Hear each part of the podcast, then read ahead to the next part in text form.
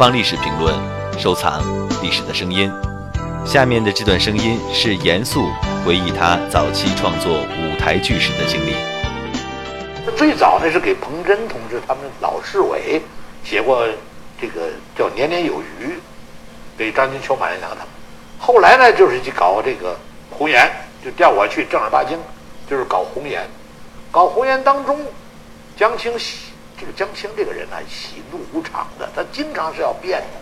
比方说，他突然一夜之间说川东地川东地下党全是坏人，因此就不能叫我红颜了，就不能叫江姐了，不能这本小说了，就把所有的人名字全改了。一夜之间就给我们一个命令，比方说江姐就不叫江姐了，叫张云，是二野先遣先遣部队的一个敌工科长派遣到。重庆做地下工作，整个全变了，就不是传统地下党了。那你们怎么办？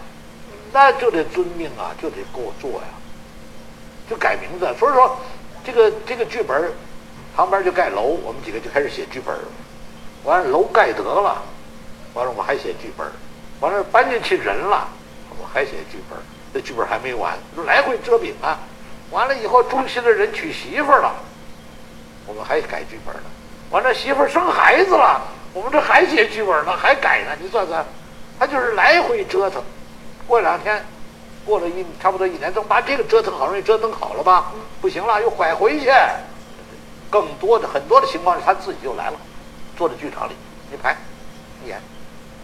哎呀，这个这个这个这个，他就是我这儿都不是他的话了，就那意思就是，你这个补丁怎么能再补在这儿呢？也补在肩膀上，你们又不不是劳动人民呐？劳动人民他肩膀抬东西的了。你看看，他应该可在这儿啊！他经常要磨损这个地方，他要蹲下去啊，他要怎么着？就这事儿多，一会儿这个不合适了，那个不合适了，反正每次来都没听说过他，我很少见，没见过一次。要看来就这样子很好，没有。更多精彩声音，请关注《东方历史评论》官方网站。